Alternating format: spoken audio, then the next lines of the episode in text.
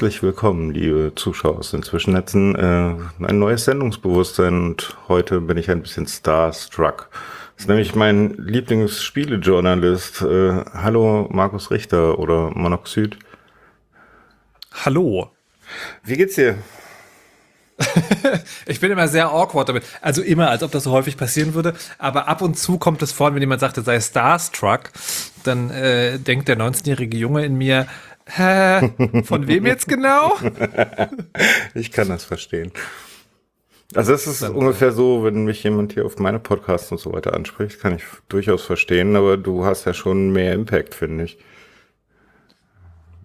Vielleicht. Ja, also. Ich bin ja sozusagen trotz meiner jahrelangen Tätigkeit äh, immer noch in zahlenmäßig überschaubaren Bereichen unterwegs. Also äh, ist schon deutlich mehr als nichts, aber bin auch weit davon entfernt, ein, keine Ahnung, Lobo zu sein oder irgendwie sowas. Von daher ist es ganz gemütlich. Naja, gut, du bist beim Deutschlandfunk, oder?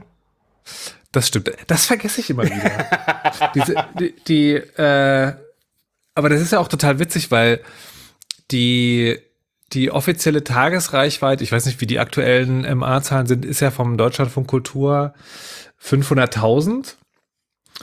Und das ist ja aber eine Tagesreichweite und dann überlegst du, okay, davon halt und das dann, also entweder, ich bin ja immer äh, entweder unter der Woche zu hören, zwischen 14 und 15 Uhr in der Sendung, dann sozusagen mit den Spielrezensionen oder halt am Wochenende. Und da fragt man sich schon, na gut, aber wie viel bleibt denn dann da übrig? Man weiß es nicht so genau, aber es ist auf jeden Fall eine eindrucksvolle Zahl, da hast du recht. Ja. Und ähm, was machst du denn sonst noch so an Projekten? Wenn wir schon mal dabei sind, dann plagen wir es gleich alles am Anfang. Du hast vielleicht schon mal davon gehört. Ja, vielleicht. Das Chaos Radio. Mhm. Da bin ich aber nur in Anführungszeichen Moderator. Also da gibt es ein Team. Da hast du Holgis Stuhl geerbt, sozusagen. Da hab, also, es ist ja sozusagen ne, die mythische Erzählung oder die juristisch korrekte. juristisch korrekt habe ich den Stuhl von Jakob Kranz ge äh, geerbt. Okay. Der nach Holgi das Chaos Radio bei Fritz moderiert hat. Ähm, und äh, genau sagen, aber, aber in der großen Erzählung ist ja ganz witzig. Das Chaos Radio hatte ja, glaube ich, sieben oder acht mhm. oder so ModeratorInnen. Mhm. Wenn man, wenn man wirklich die Liste guckt, wer hat diese Sendung moderiert. Ähm, und dann aber in der großen Erzählung gibt es dann halt drei oder vier Namen. Ja, drei würden mir einfallen. Ja. Ähm, und genau. Und dann habe ich halt noch so ein, so ein paar Podcasts, also Indie-Fresse, ein Computerspiele-Podcast, ähm, der Weisheit, ein, äh, ein privates und politisch vermischendes Podcast, lange bevor es die Lobos getan haben, um den Namen nochmal zu sagen. Äh, und die Rechtsbelehrung, ein mittlerweile sehr viele Jahre länger dauernder, als wir das alle geglaubt hätte, hätten der Podcast, den man am besten als Chaosradio für juristischen Kram beschreiben kann. Ja, passt, ganz gut. Ähm, genau. Und ab und zu streame ich manchmal ein bisschen auf einem Twitch-Kanal, aber das ist wirklich so Oh, das, das sind ja alles Hobbys. Du aber das auf Twitch, okay. Äh, nenne doch ja. mal bitte deinen also Kanalnamen. Sehr, sehr angespielt TV. Ja, das muss ich doch gleich mal abonnieren. Das hm. ist mir ja vollkommen durchgegangen. es ist auch wirklich sehr, sehr, sehr selten. Genau, und mittlerweile mache ich tatsächlich auch Krams hinter den Kulissen.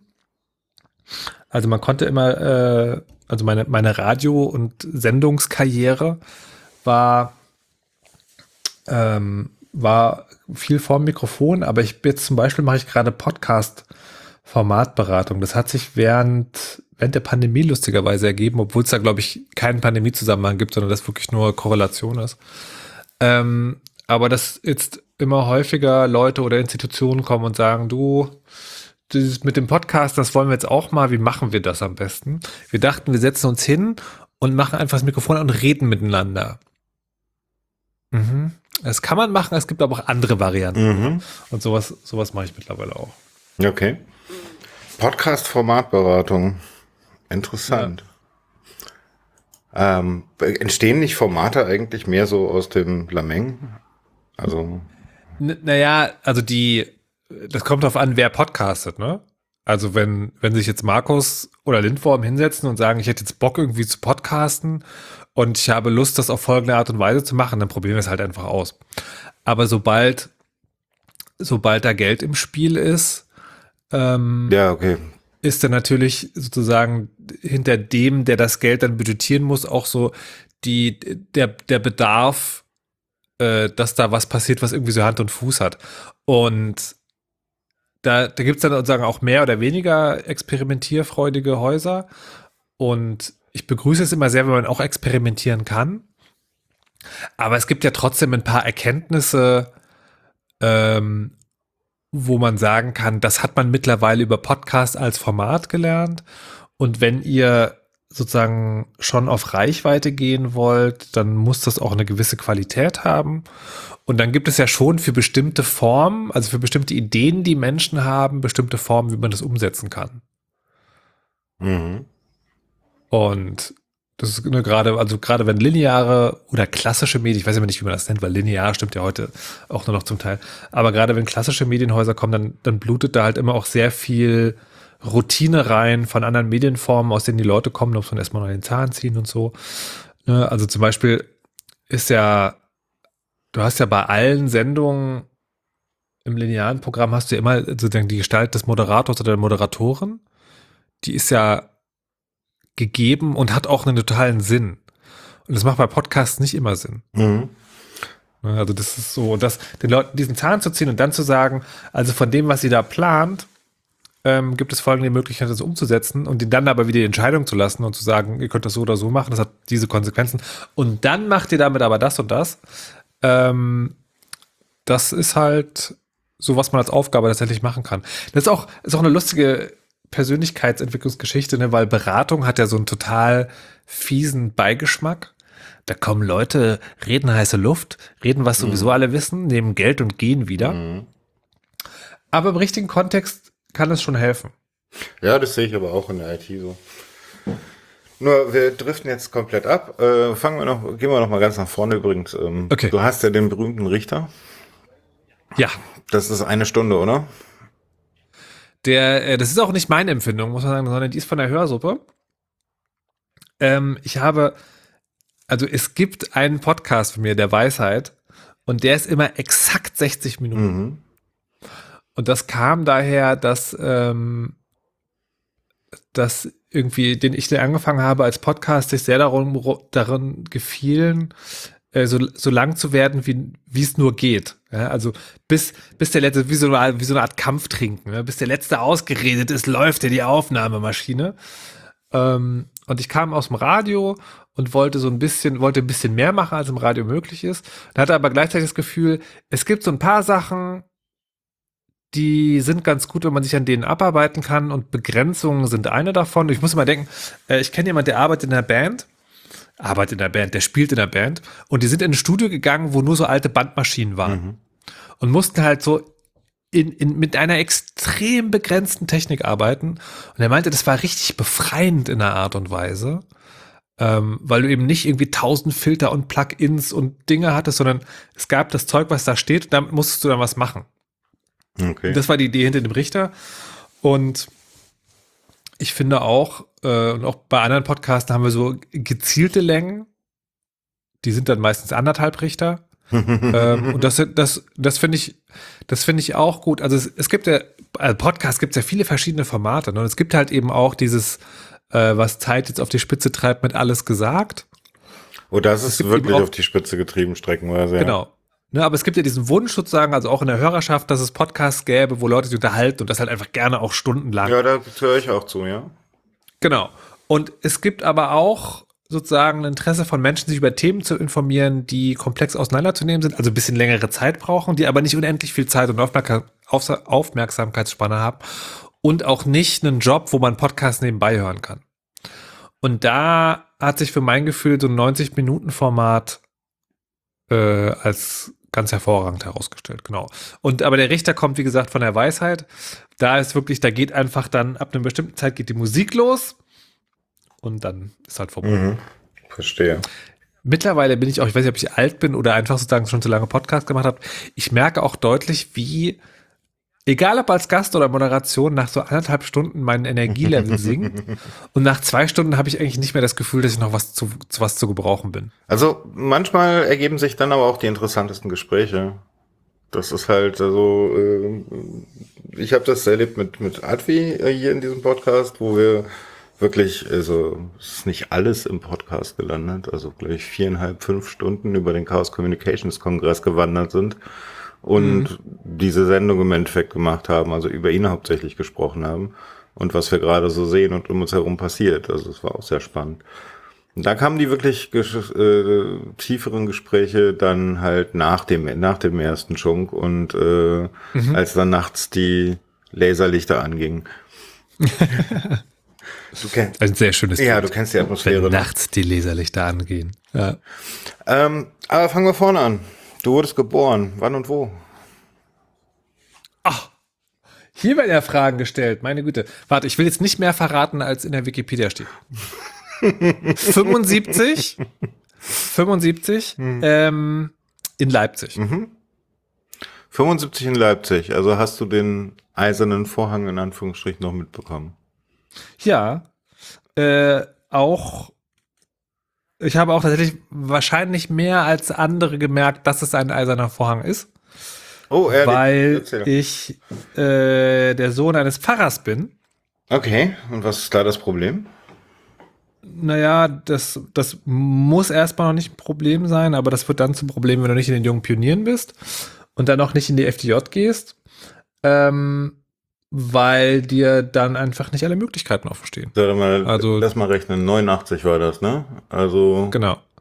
Warst du da dann im Endeffekt 9, 14, 9, 8. 9. Klasse 8, war das, genau. Also die, die sozusagen der, der Vorhang hat sich, dass der Vorhang fiel, war für mich total organisch, weil er in dem Moment fiel, wo es für mich persönlich ernst, ernst geworden wurde.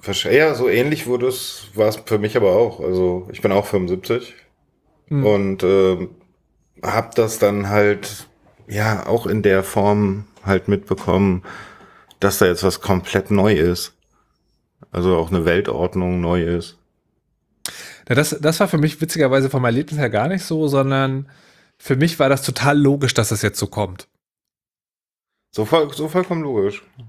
Ja, also vom, ich kann nicht rational, weißt du, nicht, nicht irgendwie, aber sozusagen, ähm,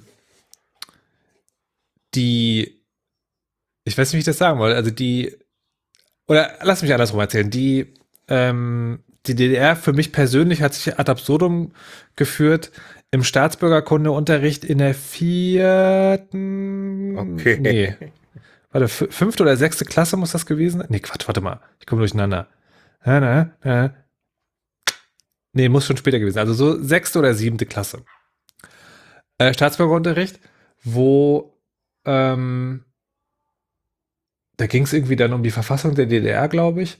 Also irgendwie darum, dass man was sagen wollte, dass, dass es um eine ideologische Frage gibt. Ähm, und ich war ja Priesterssohn, damals auch noch sehr gläubig. Und habe dann also die Stabilehrerin gefragt, na, wie ist denn das jetzt? Ähm, wenn, wenn jetzt mir in der Arbeit die Frage gestellt wird, äh, ob die, ich weiß nicht, wie, das, wie es genau war, ob die DDR das bestmögliche aller Systeme ist oder so, dann gibt es ja zwei Antworten. Nämlich die eine, die ich im Unterricht lerne, und die andere aber wäre ja sozusagen meine persönliche, und ich glaube ja an Gott, und das schließt die DDR so ein bisschen aus, dass es einen Gott gibt. Mhm. Ähm, soll ich da jetzt also lügen, um eine gute Note zu kriegen, oder soll ich ehrlich sein, weil es geht ja um Staatsbürgerkunde und so ein bisschen auch um, ne? Und hat die Lehrerin mich irgendwann gesagt, ja, ich glaube, ich würde die Frage schon fachlich inhaltlich beantworten, also dann was schreiben, was du über die DDR weißt. Und da war, war für mich sozusagen auf einem ganz grundlegenden Level klar, hier stimmt irgendwas. Irgendwas ist hier komisch. Mhm.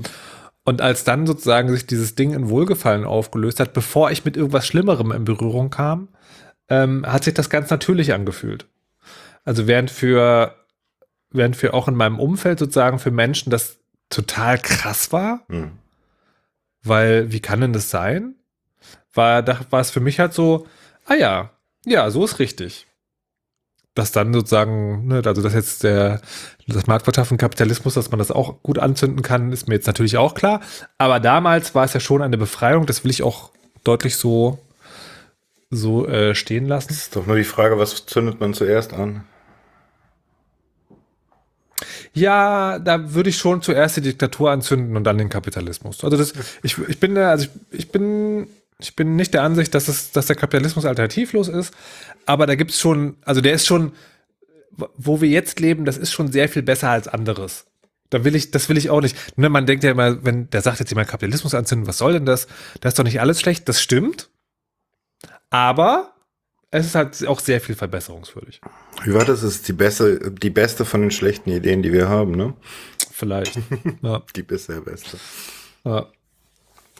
Ähm, du bist also bis zu deinem 14. Lebensjahr in der DDR groß geworden. Ähm, Was war, also du bist auch wei äh, weiterhin in Leipzig geblieben danach oder Nee, ich habe nie in Leipzig gewohnt. Ich bin da nur du geboren. bist da nur geboren? Wo hast du gewohnt? Meine Familie ist mega häufig umgezogen. Okay, bei dir. Ähm, die, also in verschiedenen Orten, äh, also Sachsen und, also innerhalb von Sachsen ganz viel umgezogen und dann war ich äh, lange in, was jetzt Mecklenburg-Vorpommern ist, also in Rostock und dann wieder Abitur zurück in Sachsen. Ähm, deswegen habe ich auch eine relativ hochdeutsche Aussprache, weil ich eben nach Rostock gezogen bin und dann hat es ein paar Jahre gedauert, bis ich nimmer Nouveau gesagt habe. Mhm. Und äh, kurz bevor ich anfing, Herz und Kirche zu sagen, ähm, bin ich dann wieder runter und dann bin ich irgendwann in Berlin gestrandet, nach dem Abi gleich. Und äh, genau, Und da bist du geblieben bis heute. da bin ich bis heute geblieben. Ich habe manchmal den Verdacht, meine Familie ist so oft umgezogen, als ich Kind war, dass ich darauf keinen Bock mehr hatte dann. Das kann ich so vollkommen nachempfinden Ja. an der Stelle. Wie war deine Schulzeit? Aus deiner Sicht.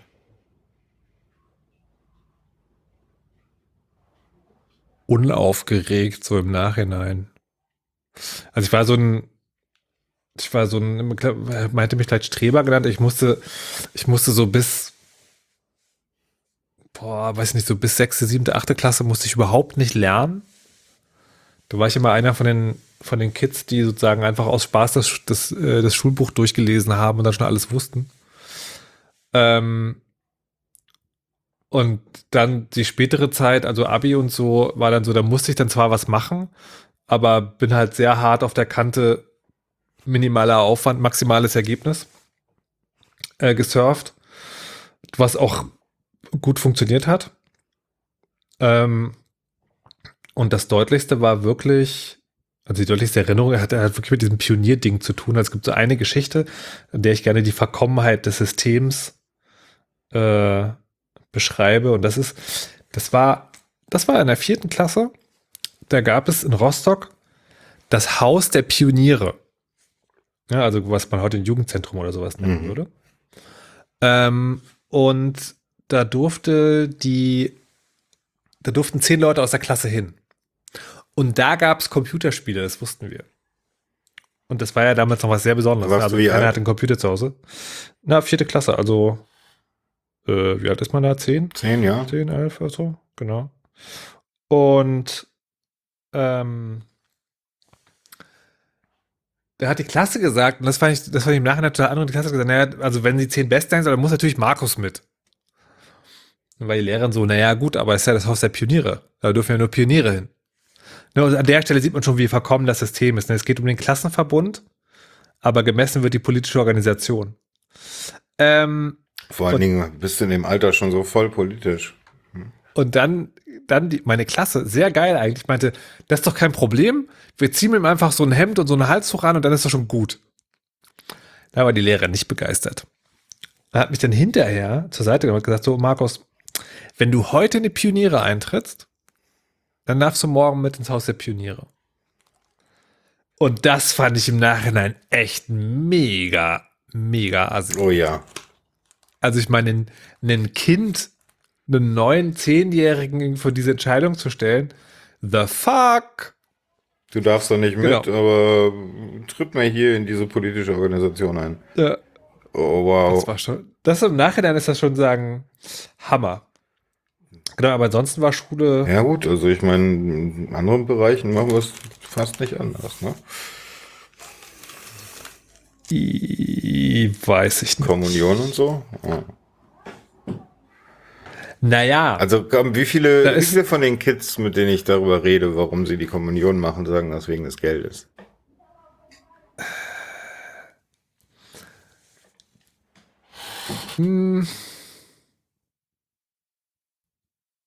Ich sehe doch einen Unterschied. Ich sehe doch, also ich meine, du hast natürlich recht im Sinne von, dass sozusagen systemische Zwänge sind. Mhm. Ähm,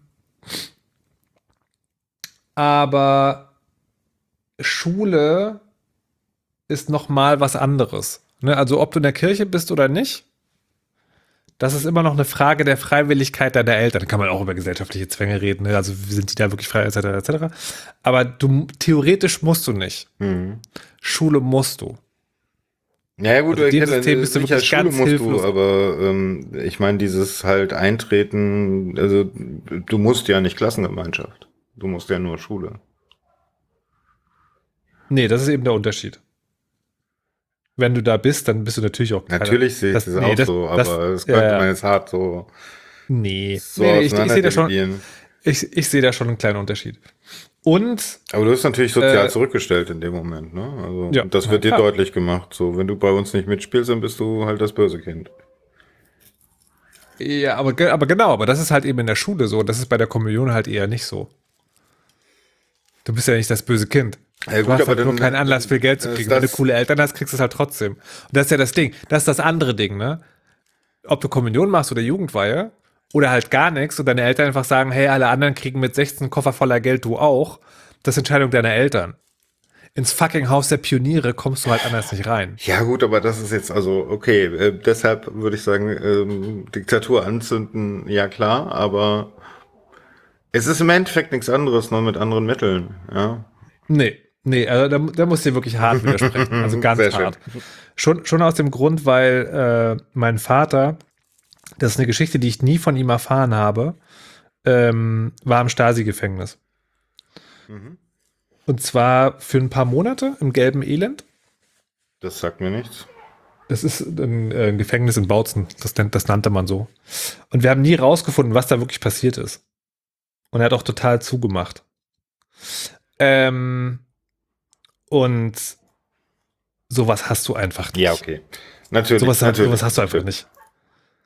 Ähm, weißt du, da- dann kannst du auch sagen, also es gibt auch eine politisch, politisch motivierte Verfolgung von Straftätern und in sozusagen in krassen Fällen, wie, wie ist das der Fall, der gerade rumgeht? Lina, Lina E. aus Leipzig?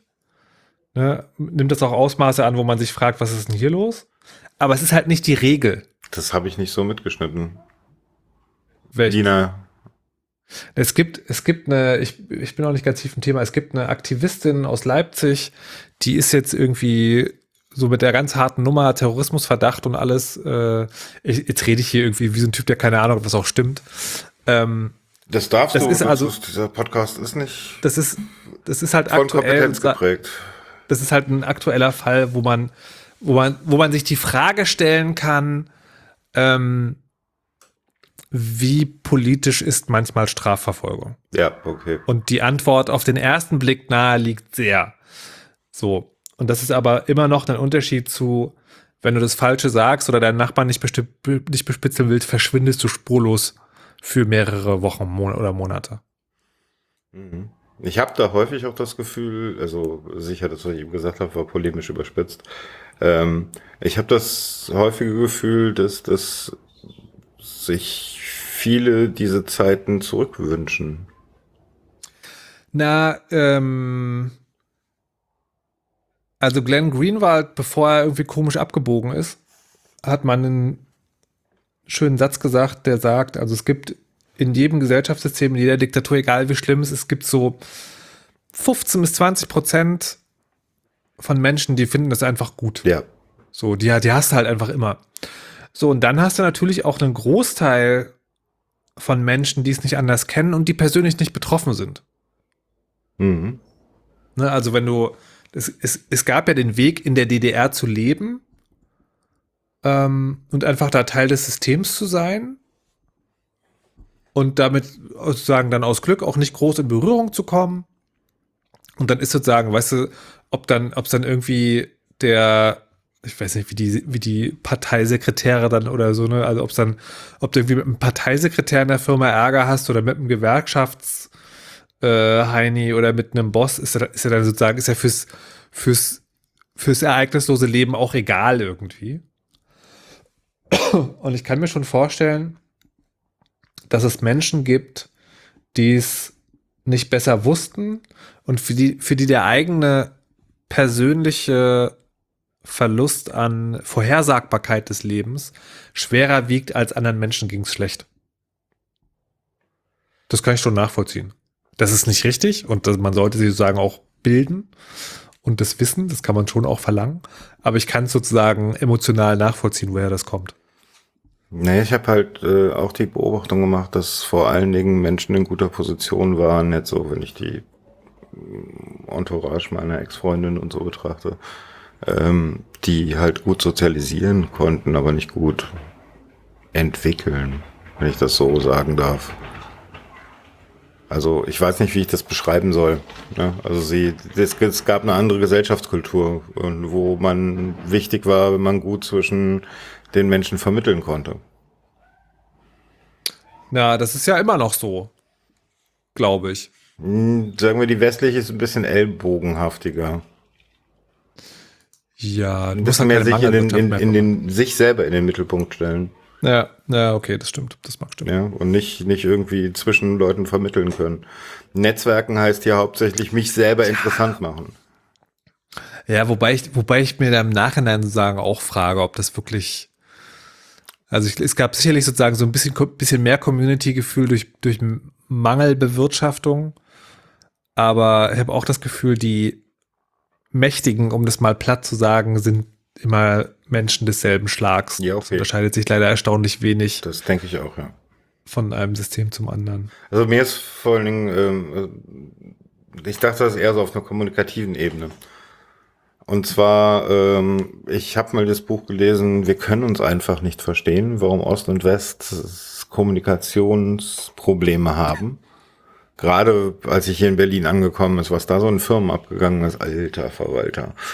Ja, also schlimme Zeiten und ich wollte verstehen, was steckt dahinter. Und irgendwann habe ich es verstanden, dass es wirklich so war, dass ähm, alle, ich sag jetzt Ostler in der Firma, in Meetings versucht haben, alle einzubinden und es deshalb mhm. unheimlich streckig wurde. Ja. Und äh, dass all die Westler, die da waren, versucht haben, sich nach vorne zu spielen, ihren Punkt zu bringen und so schnell wie möglich zu verschwinden.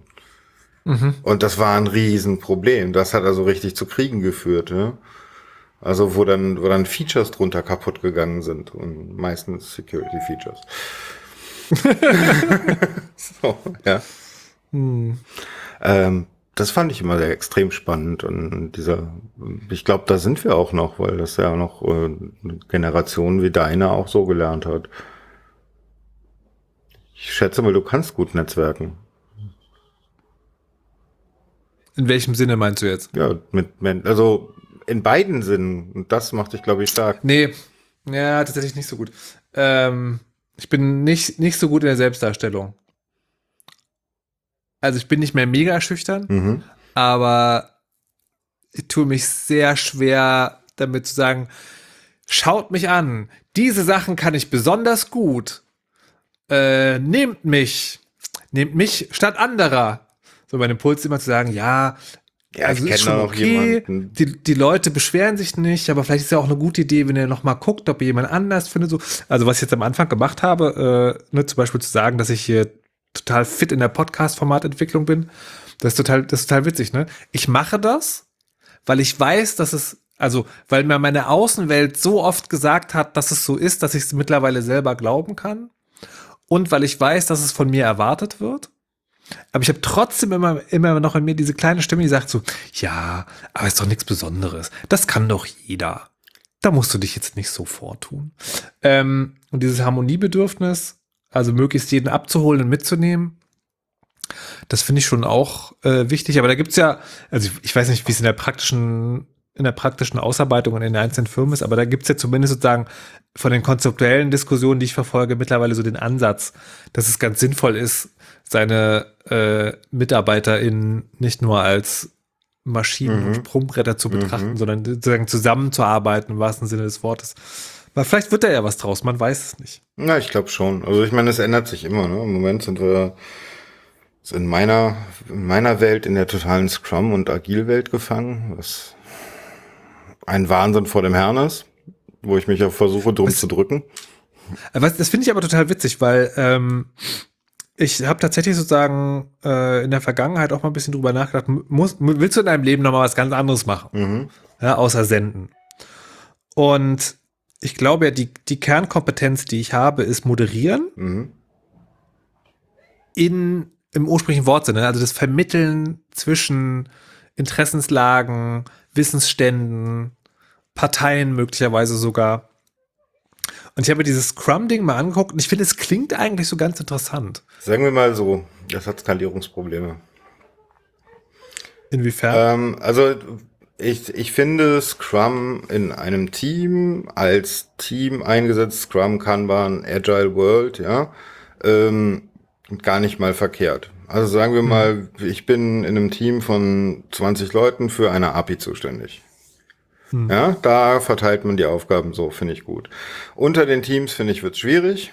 Ähm, wenn es wird, es fängt an schwammig zu werden, weil immer wieder versucht wird, Aufgaben an andere Teams zu delegieren, weil man selber nicht genug Zeit hat. Man muss versuchen, seine Zeit einzuteilen, weil Scrum ist in dem, was ich erlebt habe, mehr zu einem Controlling-Tool als zu einem Organisationstool verkommen.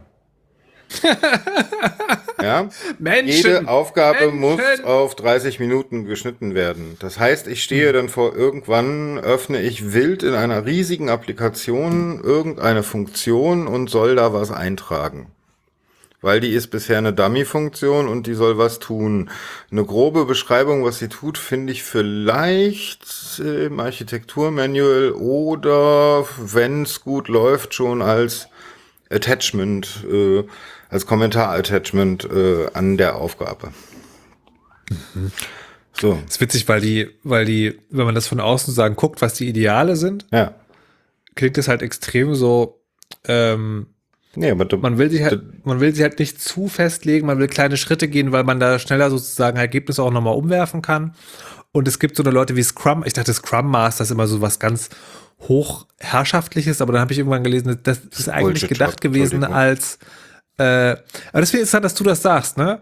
Weil ähm, ich habe das gelesen als der ist dafür zuständig, zwischen den verschiedenen Stakeholdern, das finde ich so ein fürchterliches Wort, also zwischen den verschiedenen Parteien, die an so einem Projekt äh, mitmachen, zu vermitteln. Also quasi alle immer zu fragen, was brauchst du, damit das, was du machen kannst, gut ist? Und festzustellen, was heißt denn eigentlich gut sein in diesem konkreten Fall. Und das finde ich total sinnvoll. Naja, aber es geht dann so in die Richtung, weißt du, wenn ich im Moment eine Aufgabe annehme, dann weiß ich, ich muss einen Teil einer Applikation weiterentwickeln. Hm. Also äh, habe ich dann einen Task, was ich nicht bei den meisten Dingen, wie wir es tun, machen wir es mit GitLab-Issues. Ja? Ähm, da ist ein Task, da ist ein Fehler, ich gucke durch die Applikation, wo finde ich den Fehler, wo kommt das originär her, kann ich irgendwas umschreiben, damit das eh optimiert wird? Und mache mir relativ viel Kopf über diesen einen Schritt. Ja, mhm. das kann bei einer einfachen Aufgabe zehn Minuten dauern, kann aber auch dazwischen so komplex werden, dass ich zwei Tage dafür brauche. Mhm. Hinten raus kommt auf jeden Fall eine Verbesserung. Meistens auch mhm. gerade so in Richtung Security gedacht. Ich benutze nicht einfach nur Dinge, weil ich sie benutze, sondern schaue sie mir immer mal wieder an. Ja. Ähm, wenn ich aber nur 30 Minuten für eine Aufgabe brauchen darf und mich später in einem Meeting dafür rechtfertigen muss, nämlich dem Review-Meeting, warum ich länger gebraucht habe, und das jeden Tag für jeden Tag aufs Neue minutiös durchgecountet, ja, dann denke ich nicht mehr über den Rest der Applikation nach. Dann befülle ich diese Funktion, mache weiter nächstes. Ich bin ein Coding Monkey. Aber, aber, ist das sozusagen die Idee hinter Scrum oder ist es die Pervertierung der Idee in der Umsetzung? Nee, nee, nee, nee. Aber. Guck mal, also. Scrum kommt aus, aus Toyo, von Toyota. Ja? Mhm. Die Idee dahinter ist, dass wir möchten jede Aufgabe dazwischen durchtakten, um hinten ein Auto rausfallen zu lassen. Ein Auto ist ein Prozess, der vorher kreativ erdacht wird und dann nur noch umgesetzt wird. Das heißt, ich weiß genau, wie lange brauche ich für das Einschrauben einer Schraube. Wenn es ein Mensch macht, rechne ich ein bisschen mehr Zeit ein, denn ein Mensch ist nicht immer gleichmäßig. Ja? Und das ist der Scrum-Prozess. Und jeden Tag iterieren wir, wo können wir hier drin optimieren. Wie können wir beim nächsten Auto vielleicht noch Prozesse dazwischen packen, die wir jetzt plötzlich brauchen, weil wir haben jetzt auch Elektroautos. Ja? Aber das sind in sich getaktete Aufgaben und aus dem kommt es. Die Entwicklung von Software ist ein hochkreativer Prozess, wenn ich sie richtig mache. Da brauche ich Leute, die sich das alles anschauen und drei Schritte weiterdenken können, Logikpuzzles lösen können. Menschen, die Zeit haben, darüber nachzudenken. Wenn ich eine Aufgabe für eine Software kriege und die designen soll und entwickeln soll, dann ist das erste, was ich mache, aufstehen und spazieren gehen zwei, drei Stunden lang. Weil ich mir die Aufgabe anschaue. Entschuldigung, bin jetzt komplett abgebogen. Naja, aber das Spannende ist ja an der, ist ja sozusagen, äh, du beschreibst das als hochkreativen Prozess. Ähm, aber trotzdem müssen Prozesse ja gemanagt werden. Richtig, das ist ein Problem. Ja. Da sind natürlich Dinge, die da im Delta laufen. Es gibt ganz viele Aufgaben, die kann ich ungefähr takten. Wie lange brauche ich für ein Upgrade etc. pp. Ja? Wie lange braucht meine Software, dass ich bis ich, wenn ich sie in die Pipeline geschmissen habe, bis hinten raus ein Produkt fällt. Aber festzustellen in dem Code, da gibt's jetzt einen Bug, ja, und dieser Bug bedeutet eigentlich, dass wir da eine Vulnerabilität haben. Ich fixe das jetzt weil ich diese gesamte Kette nochmal durchgegangen bin und mir dabei mit einem anderen Denkprozess was Neues aufgefallen ist. Das und diese, diese, zu wissen, wie alle Rädchen ineinander greifen, das ist der hochkreative Teil. Und wenn man den kaputt macht, weil man nur das Ganze in Funktionalität eben genauso denkt, dann kommt hinten auch nichts raus, was kreativ ist und auch nichts raus, was qualitativ gut ist. Es sieht nur gut aus. Warum ist es dann so groß geworden? Weil es einfach und billig ist. Und weil dann auch Menschen programmieren können, die es eigentlich nicht sollten. Das muss ich so deutlich sagen, ja. Nicht sollten, inwiefern? Weil sie nicht so weit denken können. Sie können sich nicht vorstellen, wie ein Computer wirklich funktioniert. Sie können es einfach nicht. Und das ist gar nicht schlecht, also gar nicht böse gemeint an der Stelle. Aber da gehört schon ein bisschen die Möglichkeit zu, weiter zu denken, als bis die Aufgabe ist beendet. Nämlich, was passiert, wenn diese Aufgabe beendet ist damit? Ja, da gibt's so ganz viele Logik-Puzzle-Beispiele, mit denen man das auch illustrieren könnte. Das klingt von außen schon ein bisschen elitär. Ich meine also das weil, nicht elitär. Weil, weil, weil, du, nee, nee, nee, du kannst es so lernen, aber diese Zeit wird dir nicht gegeben. ja? Es geht gar nicht darum, also so will ich das gar nicht sagen, dass es irgendjemanden gibt, der das überhaupt nicht kann.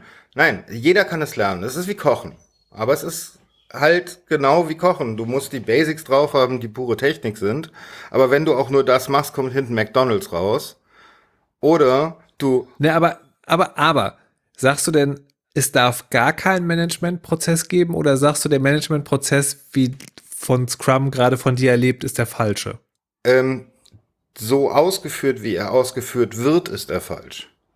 Hm. Ja, das Richtige wäre, dass man das Ganze meines Erachtens in große Blöcke unterteilt. Diese entsprechenden Blöcke, was will man davon haben? So hier Minimal Valuable Product, ja was brauchen wir unbedingt, was davon muss hochsicher sein, was davon können wir so ein bisschen Larifari machen, ja, weil es nicht wirklich anstrengend, das später nochmal wieder hübsch zu machen. Ähm, wo müssen wir besonders drauf achten? Und dann fängt man mit dem ersten an und rechnet von der Zeit, mit der man rechnet, mal zwei. Dann kommt man so grob hin in die Richtung, dass man dann ein Produkt Aber hat. Aber das klingt mir wie klassisches Projektmanagement mit, mit Pflichtenbuch oder wie das heißt. Ah, und ich dachte, ich dachte, das wäre sozusagen auch doof gewesen, weil es dann immer so, eine Mischung, weil dann immer nur so, so riesige, okay. Also du, du möchtest Einheiten von Teams haben, die ihr Produkt bis ins Detail verstehen. Dann können sie nämlich auch schnell Probleme lösen. Hm. Oder du möchtest einen Bunch an Entwicklern haben, die jeder einen ganz kleinen Teil kennen und es dann weiterschieben und sich um das große Ganze keinen Kopf machen. Da ist die Frage. Und ich glaube, das kriegst du nur hin, wenn du eine Mischung aus beidem machst. Innerhalb der Teams, was mit Scrum, Kanban und was es da für ja, Flame Wars untereinander gibt, zu machen, sage ich nichts gegen, ne? Hm. Aber wenn es in die Richtung Controlling geht und warum ist das gestern, also hast du da 37, nicht 30 Minuten für gebraucht und sowas habe ich erlebt. Ja? Hm. Also sowas habe ich so sehr erlebt, dass ich darauf keinen Bock mehr habe und so etwas nicht mehr mache und frei selbstständig geworden bin. Hm. Also, äh, sondern Dinge tue, wo ich jetzt mir die Zeit selber einteilen kann. Klar, ich habe Deadlines, bis dann und dann muss was fertig sein. Und wenn ich merke dazwischen, okay, bestimmte Schritte funktionieren nicht, die müssen entweder abgegeben werden an jemanden oder ähm, wir können die cutten und später nachpatchen und so weiter, ähm, dann ist das eine Sache, darüber kann man reden und darüber muss man reden. Ja, also ich habe nichts gegen Deadlines einhalten. Hm. Äh, ich habe aber was damit, den kreativen Prozess aus dem Ganzen rauszunehmen. Hm. Hm. Und ich erlebe es ja auch. Die Teams, die so arbeiten, aber, die okay, liefern saubere noch, Software. Aber trotzdem noch mal zurückgefragt. Du hast, äh, ich habe jetzt so nachgefragt, weil du gesagt hast, Scrum Master ist ein Bullshit-Job. Mhm. Warum? Naja, die haben das Controlling eingeführt. Sie wollen genau wissen, warum und wie. Und sie haben, eigentlich dreht sich ihr ganzer Job nur darum, irgendwie Aufgaben zu verteilen, zu überwachen und äh, die meisten von denen stellen das sich als Blockwarte raus. Aber das ist sozusagen überhaupt nicht, was ich über Scrum Master ja, gelesen habe. Sie, die, sie sehen sich auch ganz anders, aber das ist, was sie tun. Sondern ich habe die immer so, äh, ich habe das immer so, äh, also zu meiner Überraschung hatte ich das erstens erst so verstanden und dann aber mal mit jemandem gesprochen, der das macht, und der so, nee, ja, eigentlich bist du so eine Art Therapeut. Ja, nee, ja, für Bullshit. alle. Ja, sorry, kompletter Bullshit. Die nee, sehen aber, sich nee, so. stopp, stopp, stopp. Nee, stopp. Bullshit in deiner persönlichen Erfahrung? Ja. Oder alle Scrum Master auf der Welt? Äh, nein, bestimmt nicht. Also ich kann nie weiter als meine persönliche Erfahrung und meinen Horizont sprechen. Und das werde ich auch nie tun, ja. Also wenn ich irgendwie relativ allgemein klinge, das kommt auch daher, dass ich ADHS habe, aber das ist nicht so gemeint. Es ist schon mal schon aus meiner Perspektive. Hm. Ja, und davon sehr viele und es gab Menschen, die das mehr als therapeutisch gesehen haben. Nur sorry, entschuldige bitte, du hast keine therapeutische Ausbildung. Du weißt nicht, wie man mit Menschen umgehen muss. Ja, vielleicht hast du Wie jemanden, der da sehr, doch, das, aber das ist genau das, was sie sehen. Ja, das Betüdeln der Entwickler. Und was hinten hm. rauskommt, ist genau nicht das. Ja, also äh, du, die hätten, die wären besser, die wären schneller dabei, wenn sie nicht die ganze Zeit unterbrochen werden würden. Ich meine, ich habe Tage, äh, nein, ich habe Jahre erlebt, ja, in denen ich am Tag zu drei Stunden programmieren gekommen bin. Und zwar nicht mhm. am Stück. Mhm. Was soll da hinten rauskommen? Also, wie wird dein Gulasch, wenn du alle zehn Minuten davon weggezerrt wirst? für 20 Minuten und dann wieder zurück darfst und gucken musst, wo du warst. Ja. I see, I see. Das ist halt hm, immer. Ich will nicht sagen, dass es das gar nicht gibt, aber ich habe es nicht erleben dürfen. Hm. Okay. Aber zurück zu dir. Es geht hier eigentlich um dich. Entschuldigung. ähm, du hast dann, äh, wolltest du schon immer ein Journalist werden? Oder? Nee, das hat sich so ergeben. Welches Studium hast du angefangen? Also, ja, beziehungsweise ich weiß es nicht genau. Weißt du, weil natürlich habe ich als Kind, ähm, habe ich natürlich da gesessen mit einem Sanyo-Rekorder und habe moderiert zwischen Musiktiteln, die aus dem nebenstehenden Radio rauskamen. Ähm, aber das war vielleicht auch Früh sich. Das war auch vielleicht, das hat, das hat vielleicht einfach auch jeder von uns gemacht. Nö. Ähm, und da ist natürlich sozusagen, ne, vom Mikrofon stehen, hat ja auch was von der Kanzel. Also zu Menschen reden. Meinst du, hat da so eine innere Rampensau von deinem Vater gehabt? Maybe. ähm, aber so vom Berufs, vom Berufsweg her war das, war das eher so ein, so ein gewachsenes, zufälliges Ding. Es ist wie folgt passiert. Ähm, ich bin nach Berlin, habe mich in Philosophie eingeschrieben, habe das nie wirklich oder nie weiter als bis zu einem Seminar gekommen und habe dann auf Informatik umgeschwenkt und habe nebenbei aber schon immer gearbeitet. Ähm, und es fing an in der Nachrichtenredaktion der Deutschen Welle, als so Assistent einfach. Und dann irgendwie, dann, dann, das haben auch andere Leute gemacht, dann stand so eine Bubble, dann war ich irgendwann beim Morgenmagazin, als sie ihre Online-Redaktion aufgebaut haben. Das war ja gerade genau die Zeit, ne? Ja, genau. Das war das, wo, wo ich händeringend als Webentwickler gesucht wurde. Wenn das noch zu MSNBC-Zeiten war. Ja, natürlich. War, dann, äh, dann ja. Ähm, genau, und dann war ich beim Morgenmagazin eine Weile und da war dann eine Kollegin, die hatte ein Angebot von Fritz, weil Fritz wollte eine Sendung über Internetkrams machen und suchten dafür noch eine Redakteurin. Und da meinte sie, na, ich, ich, ich will eigentlich nicht gar nicht zurück zum Radio, ich komme da gerade her, ich will eigentlich lieber, lieber Fernsehen machen, aber hast du vielleicht Lust? Und dann bin ich halt dahin. Und da hieß es dann im Vorstellungsgespräch auch, das ist ja ganz schön alles. Auch, dass sie da schon Stimmtraining genommen haben und so, aber sie sollen gar nicht vors Mikrofon. Naja, und dann ist es halt so, ne, dann wird irgendwann mal jemand krank und dann wird gesagt, Markus, kannst du nicht das machen? Äh, und dann wird auf einmal eine Moderation fällig und dann denkst du so, vielleicht könnte ich das auch machen und so. Dann, also so ergab sich das dann. Und dann war ich irgendwann, dann war ich irgendwann Radiojournalist. Zack. Das, äh, Radiojournalist, aber mit, mit normalen journalistischen Themen, oder? Nee. Nee, nee, schon immer digital. Also, okay, also okay. Mhm. Ich habe ich hab alles, ich hab alles gemacht. Ich habe auch schon Tagessendungen moderiert und so weiter und so fort oder Gesprächs, äh, Gesprächsformate ähm, und Musikwunschsendungen und all sowas. Aber der größere Teil meiner Tätigkeit war immer irgendwie digital behaftet. Mhm. Computerspiele, Netzpolitik, Sicherheit für VerbraucherInnen, sowas halt. Im Endeffekt alles, was man im Chaosradio auch macht, ne? Ja, ein bisschen mehr, ne? weil Computerspiele spielen ja im Chaosradio zum Beispiel keine so große Rolle. Ähm, und dann natürlich sehr, sehr runtergebrochen. Nur noch nicht. Who knows?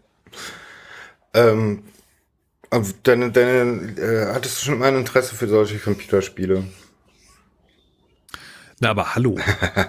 Äh, hat das also es hat mit dem, äh, ähm, du hattest es eben schon mit dem Jugendtreff angefangen? Nee, da war ich ja nicht. Ach so. Bin ja nicht, eingetre bin ja nicht eingetreten. War also nie im Haus der Pioniere. Habe nie Hase und Wolf auf einem KC 85 gespielt. ähm, diese Spiele, oh, ich erinnere mich. Oh. Ähm, meine erste, mein, mein allererstes Computerspiel war, glaube ich, tatsächlich, wir hatten in der Schule so eine so eine mega krasse alte Anlage. Da gab es vorne so einen kleinen Mainframechen, also ein Zentralrechner. Und dann hatte jeder Schulplatz, hatte so einen Bildschirm und eine Tastatur, war aber quasi nur ein Client für den Mainframe. Ähm, und da haben wir irgendwann rausgefunden, der Lehrer hat in dem Mainframe eine Diskette stecken, auf dem ist ein Computerspiel. Und äh, dann hat er uns leider zurückgehackt, indem er einfach die Diskette rausgenommen hat. Wir konnten sie nicht mehr laden. Genau. Nee, aber ich fand das, das fand ich schon immer faszinierend. Und dann hat mein bester Freund damals einen C64 bekommen. Und da haben wir natürlich alles gespielt, was ging. Und äh, dann hatte ich irgendwann meinen ersten Amiga 600. Ah, deshalb letztens auch auf Twitter die Amiga-Frage, ja. Genau. Ähm, und da habe ich, da habe ich zum ersten Mal richtig, richtig Computer gespielt. Und seitdem eigentlich fast alles mitgenommen, was es gibt. Also wirklich, du interessierst dich für alle möglichen Genres, für alle möglichen äh, Spiele, also, die da rauskommen. Deshalb auch dein, die, deine Liebe zu Indie. Für, für manche mehr, manche weniger. Also Echtzeitstrategie zum Beispiel finde ich theoretisch toll, aber bin praktisch zu doof und zu langsam. Mhm. Ähm, First-Person-Shooter, Multiplayer bin ich auch zu langsam. Ähm, genau. Ja, aber nee, im Prinzip sozusagen bin ich nicht, nicht so sehr Genre eingeschränkt. Hab da so Vorlieben und so, aber genau, nee, eigentlich, eigentlich alles, wirklich. Was zählt denn so zu deinen Lieblingsspielen, wenn du das jetzt so deine Top 5 aufzählen müsstest? Oh, die Top 5, nee, die, die für die einsame Insel. Ja, genau. Also, auf jeden Fall würde ich Dead Cells mitnehmen. Das ist äh, ein. Warte mal, wie ist der? Jump'n'Run Souls-like, oder? Nee, nee, nee. Ein Incremental Roguelike. Ein Incremental Roguelike, okay. Äh, wo man halt durch den Dungeon rennt, Monster kloppt und sich Erweiterungen freischaltet, die man im nächsten Durchlauf dann auch wieder benutzen kann. Ähm, von den großen Spielen, ich glaube, oh, das ist immer so schwierig, das wechselt auch, aber momentan würde ich also irgendwie eins von den großen Rollenspielen, also irgendwie so, sowas wie ein Deus Ex oder sowas wie ein Skyrim. Mhm. sind auf jeden Fall, also so diese riesigen Spiele, wo man mega lange Zeit zubringt. Ähm, und aber sozusagen, und die Welt auch so ein bisschen Eigenleben hat. Da war Skyrim vor allen Dingen sehr, sehr toll. Ich bin mir momentan nicht sicher, ob ich, also ich spiele ja momentan manche Sachen nicht, weil ich eben so viel spielen muss. Ich bin mir nicht sicher, ob ich einen Elden Ring mitnehmen würde, weil das ist schon, das ist schon auch einfach immer eine harte Frustration, das zu spielen, aber es ist halt auch sehr groß und gar nicht so unspannend. Aber bin, bin ich mir ehrlich gesagt nicht Die sicher. Frustration vergeht. Nee. Das ist, das ist eine, äh, das ist ein Irrglaube von Leuten, bei denen die Frustration vergangen ist. Ja, den, Das ist nicht, das ist nicht automatisch für alle Menschen so. Oder lass es mich so ausdrücken. Ich habe irgendwann, also ich habe, ich bin noch nicht lange in diesem Universum. Ja, also ich bin erst seit gut zwei Jahren dabei.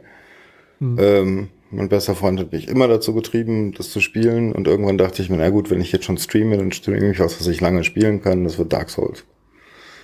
Hm. Oh, ich habe da Szenen drin, wo ich drei Stunden lang den Monitor angebrüllt habe, ja. Ja. Aber ich habe danach gelernt, nach dem Frust kommt so ein Zen-Moment und dann ist es so ein totales Flow-Erlebnis. Oder halt eben nicht. Und äh, dann ist es halt immer wieder frustrierend. Ja, gut. Und das, das, hat, das hat mich davon abgehalten, ne? weil, weil das Spiel sozusagen, also nicht abgehalten, sondern das hat dazu geführt, dass ich sozusagen jetzt deutlich weniger spiele als noch vor drei Wochen, weil es einfach immer wieder Momente gibt, wo du einfach vor eine Wand läufst und manchmal sozusagen, weil das Spiel einfach unnötig obskur ist. Ja. Und da ist mir, da ist mir meine Zeit zu schade für. Also, weißt du, also Viele also von den Dingen, muss ich aber auch sagen, sind so Dinge, wo ich feststelle, okay, ja, wer Dark Souls gespielt hat, weiß sofort, was zu tun ist. Hm. Aber das ist halt, ne, da habe ich keine Lebenszeit für. Ich habe keine Lebenszeit dafür, Dark Souls gespielt zu haben. Oh, Und ich habe keine Lebenszeit sagen, für ein, für ein Spiel, äh, was das immer wieder ohne Not macht. Ne? Also manchmal hat das ja Konzept und dann passt es, aber es passiert auch immer wieder ohne Not und dann denke ich so, also ne, respect to all the people who have fun with it, aber es ist halt, da ist es halt einfach nicht mehr meins. Ähm, so, aber was, was will ich denn noch mitnehmen? Wahrscheinlich irgend so ein, so ein Match-Rätsel, irgendwas Spiel, Threes wahrscheinlich. So, so so ein Zahlen- Zeitkillen. So ja. naja, genau, so ein Zahlenzusammenschiebspiel. Ach. Ach, ich glaube, dabei kann man es belassen. Oder vielleicht noch, vielleicht noch Project X. So ein, mein erster Side-Scroller. Raumschiff fliegt von links nach rechts und schießt. Oh ja, oh ja, auch das wäre wär cool. Ja, okay, kann, la- belassen wir es dabei. Ähm, wie, wie bist du oft oder, oder sag mal, das ist, stimmt doch gar nicht, das sind doch gar nicht alles deine Podcasts gewesen. Mir fällt dann auch oben ein, da fällt auch ab und zu was raus, oder? Stimmt. der, ist halt, der ist halt so, der ist halt so, ähm, oh Gott, Erdgeist wird mich kreuzigen. Den, den machen wir halt so selten, dass ich ihn, dass ich sozusagen mir nicht traue, äh, den als regulären Podcast aufzuzeigen, weil ich nicht Erwartungshaltung wecken will. Ja, aber guck mal, ich mache zwischendrin zwei Jahre Pause, weil ich nicht kann und äh, ist auch okay. Aber wie viele Podcasts hast du denn? Ein. Siehst So. du, du bist ja eh, eh immer in allem Ohren. Also für mich ist, Nee, aber ist das- eine, aber das eine ja- seltene Umfolge ist, ist, ist der Champagner, der mir gereicht wird, ja? Das, das, freut, das freut mich sehr, aber die Erwartungshaltung, wenn du vier Podcasts hast, die regelmäßig erscheinen, und einer, der nicht so regelmäßig erscheint, sind natürlich, ist natürlich eine andere, als wenn du einen Podcast hast, der halt erscheint, wenn er erscheint. Na gut, aber das mag ich ja auch. Und, und äh, genau, genau, oben gibt's auch noch, ich setze mich mit Erdgeist ab und zu mal hin und dann haben wir irgendein Thema und nehmen das auseinander, aber reden meist auch dummes Zeug, aber andererseits auch wieder nicht. Ich, ich war ehrlich gesagt, bei O- oben ist der Podcast, wo ich am allerwenigsten weiß, was er ist. Okay. Aber es ist trotzdem immer lustig. Vor allen Dingen wegen Aber der. es ist ja einfach nur ein Gespräch, oder? Naja, ähm, Ja, aber es ist, also es ist für mich halt total lustig, sich mit Erdgeist zu unterhalten. Aber warum hören sich Leute das an? weil es total lustig ist, wenn du dich mit Erdgas unterhältst. Okay, na dann. Das ist schön. So, ich meine. Ja, das ist halt, äh, also ich meine, das fände ich halt auch, ähm, weshalb ich so lange Podcasts wie CAE und so weiter liebe. Ähm, erstens sind es eintönige Stimmen, also immer die gleichen Stimmen, das über eine lange Zeit hinweg. Das finde ich wesentlich weniger intrusiv, während ich zum Beispiel arbeite. Ähm, und ich kann auch mal weghören, mal wieder hinhören und das ist meistens interessant. Und äh, wenn es gerade super interessant ist und ich habe irgendwas verpasst, dann kann ich 30 Sekunden zurückspulen und das ist auch kein Problem. Und gut, ähm, also von daher, hm, ich liebe da so lange Gespräche, denen ich folgen kann. Ne? Okay, das ist doch schön. Ja, ne? Ähm, Ja. Ich vermisse die Wahrheit. Ja, ja.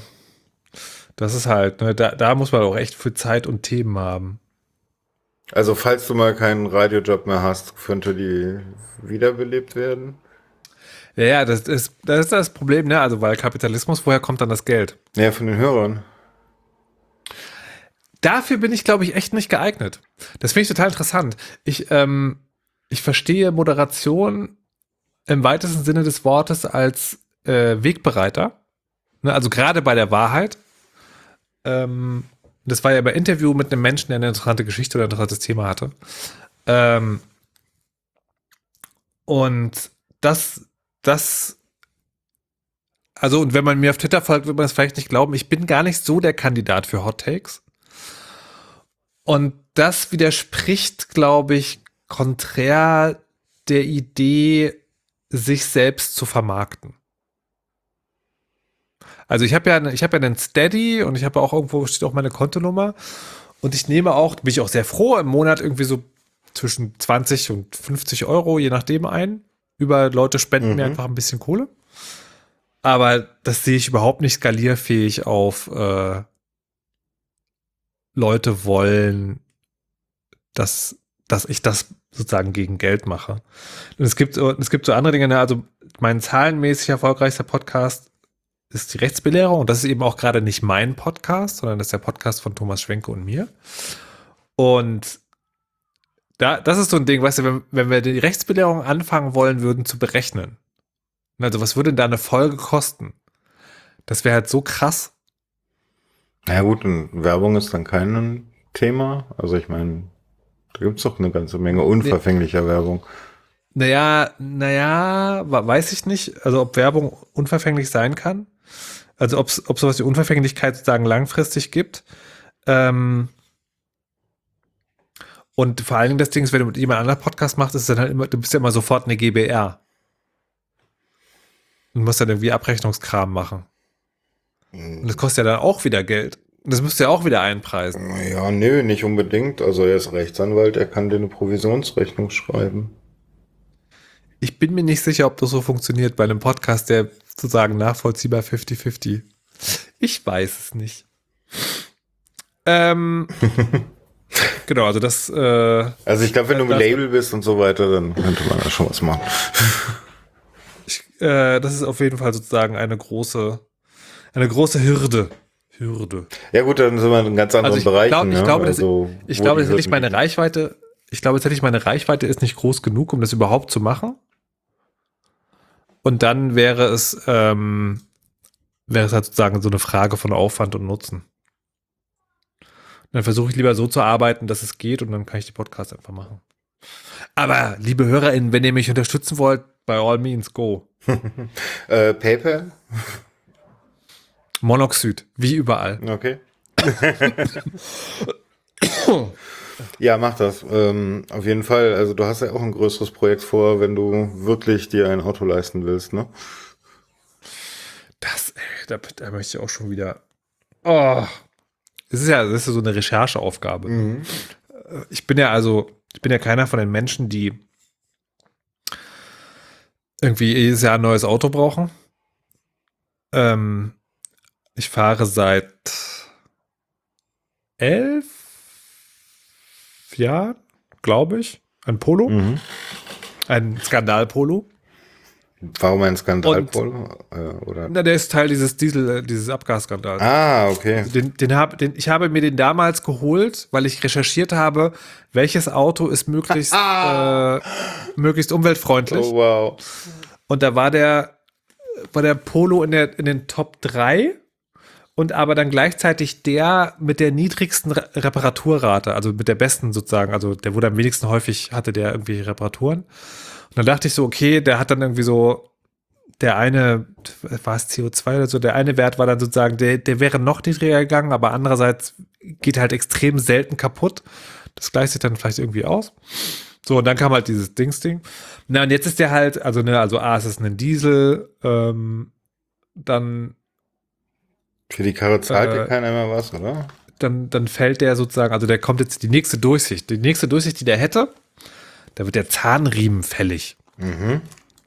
Und wenn der Zahnriemen fällig wird, kostet das zweieinhalbtausend Euro. Wie bitte? So, das heißt, also es ist irgendwas, ne, es kostet, also ich- vielleicht täuscht mich auch sozusagen äh, in der Summe, aber es kostet sehr viel Geld. Oder andersrum gesagt, ich weiß, bei der nächsten Durchsicht, die ansteht, bevor die irgendwas anderes machen, ist auf jeden Fall eine große Summe fällig. Ja, Und dann kommt noch die Durchsicht dazu. ja. Und der TÜV. Und so. Da, ne, das ist also der, die, die Stelle, wo man, wo man drüber nachdenkt. Ähm, und dann also Elektroauto, weil das will ich jetzt gar nicht diskutieren. Das ist sozusagen ne, meine persönliche, meine persönliche Ansicht ist, äh, äh, wenn man sich heutzutage ein Auto kauft, sich Sehe ich einen. Verbrenner zu kaufen, ist Quatsch. Ähm, so, und da sind die Preise aber wirklich holy Ja. shit, ey. Definitiv. Und vor allen Dingen auch nur, weil es geht. Ich glaube nicht, weil die. Ja, ich denke, das hat auch viel mit, weil es geht, zu tun. Weil BAFA, muss man auch sagen, ich gehe schwer davon aus, dass die Preise nicht höher sein werden als jetzt, wenn die BAFA wegfällt. Hm, ja. Also sehr schwer. Äh, das sollte ja eigentlich damit gekontert werden, dass das irgendwie auch noch einen äh, Verkäuferanteil gibt oder einen Herstelleranteil. Ja. Aber das heißt im Endeffekt nur, äh, okay, es gehen halt 6000 Euro mehr an den Verkäufer, also das Ver äh, Verkaufshaus und äh, 3750 irgendwie an, nee, 3000 an äh, ja, den jeweiligen Autohersteller, ne? Man weiß. Also ich frage mich das auch, wie rum das jetzt war. Ob die, also wenn du ein Elektroauto hast Und und wenn es in mehreren Versionen gibt und dann guckst du sagen, was kostet das Elektroauto? Exakt selbe Ausstattung, aber als Benziner. Mhm. Sind das halt genau 10.000 Euro? Und dann fragt man sich natürlich, okay, waren jetzt Elektroautos 10.000 Euro teurer und deswegen gab es diese Förderung in dieser Höhe oder ist es umgedreht? Man weiß, es haben die die Preise ja, angepasst? es wird ja immer Es begründet mit den Batteriepreisen etc. es macht alles keinen Spaß auf jeden Fall. Nee, natürlich macht das keinen Spaß. Auf der anderen Seite, hm. Und wir haben es, äh, wir haben es auch durchgerechnet. Also ob kein Auto eine Möglichkeit wäre, mhm. aber es rechnet sich leider nicht. so mit Elektrobike und Lastenrad und so. Ja. Dann haben wir einfach sozusagen regelmäßig weite Strecken zu fahren. Und da kommst du, da müsstest du dann sozusagen jedes Mal ein Auto mieten und dann das, da sind, also der Stand jetzt natürlich, wer weiß, wie das ist in zwei, drei Jahren, aber Stand heute kommst du damit auf keinen grünen Zweig. Es ist also ein Luxusproblem, aber es ist trotzdem ein Problem. Ja, cool. Ich kenne das Problem gerade sehr genau, The struggle grad is auch real. Hm. Ähm, und bei mir ist es halt ein ähnlicher Grund. Also ich habe irgendwie jetzt über anderthalb Jahre hm, knapp 10.000 Euro in Miles untergebracht. Hm. Nur für die Arbeit, also dafür, dass ich durch Mhm. die Gegend fahre. Und äh, dann hm, legt man es lieber an, ne? Ja. Naja. Und hat dann im Zweifel wirklich eins da. Genau. Obwohl ich das neulich, äh, ich bin, ich fahre, meistens bin ich der Fahrer, neulich bin ich mal Beifahrer gewesen. Und denkst so, ey, also Straßenverkehr in der Stadt ist schon auch eigentlich eher ein Verbrechen als alles andere. Ja, ist es. Auf jeden Fall. Aber Autobahn hier in Berlin ist auch spaßig. ich habe das jetzt die letzten zwei Jahre beobachten dürfen. Ja. Ähm, aber äh, ich wollte eigentlich überleiten zur Weisheit, weil ähm, ich habe eben eure letzte Weisheit gehört und dabei ist mir aufgefallen, dass du ein Auto brauchst und äh, das passt ja schon wieder in die PayPal-Ecke, ja? Ich glaube, das, das wäre wirklich sehr ambitioniert. Ein von Podcast-HörerInnen finanziertes Elektroauto. Wer weiß? Wer weiß, wer weiß. Ja, also, hm? Nicht käuflich, aber für Mäzenatentum empfänglich. Komm, man muss dann den Betrag rechnen, wenn die BAFA rausrechnest. Vielleicht ist das dann geschickter. Wie? Naja, es gibt ja die Förderung und äh, Ja. wenn du die rausrechnest, ja, also sagen wir, dein Auto soll 50.000 kosten, dann sind es ja. Ja. nur noch 44.000, die du brauchst. Du musst ja nur 6.000 vorfinanzieren. Ja. Das ist- das ist völlig einfach. Ja, ne, vollkommen. Ist ja gar kein Geld. Ja, genau. Das ist, was du da gerade sagst, ist weit über meinem Budget. Also nach den 50.000 Euro habe ich an der Weisheit aus Quatsch gefragt. Das ist weit über meinem tatsächlichen Budget. Mhm. Das, das, das regt mich in dieser ganzen Scheißsache übrigens am allermeisten aus. Was? Versuch mal, versuch mal einen ordentlichen Elektro-Kleinwagen zu fahren. Oh ja, das ist schlimm, oder? Du musst, du musst, also wenn, wenn du, wenn du mehr willst als irgendwie innerstädtisch pendeln, dann musst du einen verkackten SUV kaufen. Es geht, es geht literally gerade nicht anders. Es gibt ein Auto, es gibt einen Kombi von MG. Der ist leider schon wieder jenseits meiner preislichen Möglichkeiten. Und ansonsten gibt es nur so, so, ich weiß nicht, Ober, Ober, oberes Ende Mhm. Kleinwagenklasse und dann aber so als SUV verstellt, Mhm. so, so Mini-Panzer. Ich frage mich, was soll die Scheiße? Ja, ich verstehe es auch nicht, aber ich sehe halt die Leute in, auf meiner Arbeitsstelle, die sich die ständig kaufen. Ja, aber warum, äh, sie können ja auch nicht anders. Nee, nee, die wollen. Ach so, na gut. Ja, Und ich verstehe es auch nicht, also was, was mich wirklich extrem irritiert, ja, Diese, dieser Polo, ich sitze in dem und ich habe, ich kann super gut gucken. Ich sehe alles. Und egal, Außer was direkt vor dir ist. Also wenn du die, die SUV-Variante nimmst. Nee, ich bin Polo, ich meine jetzt Ah, okay, mein Polo. Und dann setze ich, in, also wirklich ungelogen, jedes dieser Elektroautos, das ich mich reingesetzt habe, wirkt auf mich so, als wären die Fenster nur so Seeschlitze und unnötig breite Balken und es ist so hoch und es ist, es ist fürchterlich. Fürchterlich. Bekannter von mir nannte es das Star Wars-Feeling. Ja, ja, passt. passt. Passt. Aber die Weisheit äh, ist für mich einer der ähm, lustigsten Podcasts. Also mir ist auch heute wieder aufgefallen, äh, wenn ich irgendwo fast lachend zusammenbreche und auffalle draußen, dann habe ich die Weisheit in den Ohren. Eure Mischung ist einfach Sehr gut. sehr geil. Das freut mich sehr. Also ich weiß nicht, also es macht die Dynamik aus zwischen euch, die es dann sehr schnell sehr lustig wird. Ich kann jetzt, also ich gebe das Lob gerne weiter. Ich kann natürlich ganz schlecht jetzt irgendwas dazu sagen. äh, ich mag es natürlich auch sehr. Völlig klar. Aber wie, wie ist das Konzept? Also wie bist du auf das Konzept gekommen? Oder wie ist die, die Weisheit ins Leben gekommen? Äh, na, das war damals, ähm, gab es zwei Leute. Henrik und Carlo. Die, wir, wir hingen so ein bisschen im Internet ab und fanden das irgendwie auch alles ganz lustig. Äh, und dann haben wir, dann ich so, ach komm, lass uns doch einfach podcasten. Und dann habe ich einen, dann haben wir eine Folge, haben wir, glaube ich, zu dritt au aufgenommen. Und dann haben wir gedacht, so, das ist Quatsch. Da muss mindestens eine Frau noch dabei sein. Und dann haben wir Anja gefragt. Ähm, und dann habe ich irgendwann auch diese Idee gehabt mit, lass uns das eine Stunde lang machen. Und so kam das. Einfach. Und das haben wir eine Weile lang gemacht. Und dann schlich sich das so aus. Also da, ne, da also man, man fand auf einmal keinen gemeinsamen Termin mehr. Mhm. Ähm, ja, Und genau. na gut, aber dann war der Podcast Essig, oder? Genau, dann war der Podcast erstmal Essig und dann habe ich, äh, dann, dann ruhte der erstmal eine Weile. Und dann habe ich, äh, hab ich neue Menschen kennengelernt. Und da habe ich gedacht, hey, lass uns doch mal einen Podcast machen. Und dann bin ich halt mit Patricia und Malik. Mhm. Und dann haben wir äh, gesagt, wir machen das jetzt zu dritt und laden dann jeder Sendung eine neue Frau ein. Und das hat ganz gut geklappt, ist aber dann auch relativ schnell anstrengend geworden, weil wir hatten so die Idee, 14-tägig zu senden. Und dann irgendwie immer einen Gast aufzutreiben und so, das war so ein bisschen schwierig. Und dann haben wir Frau Kirsche, die zwei oder dreimal, glaube ich, zu Gast gewesen war, gesagt, wie sieht's aus? Do you want to become a regular? Und dann, äh, dann haben wir sozusagen ab da in dieser festen Vierer, Viererbesetzung weitergemacht. Mhm. Punkt. That's it. äh, was bedeutet der Podcast für dich? Bist du dann nur der Moderator? Nee, nee, nee, das hat sich tatsächlich irgendwie verselbstständigt. Ich hatte mal am Anfang war mir noch ganz wichtig, dass das mein Podcast ist, den ich moderiere.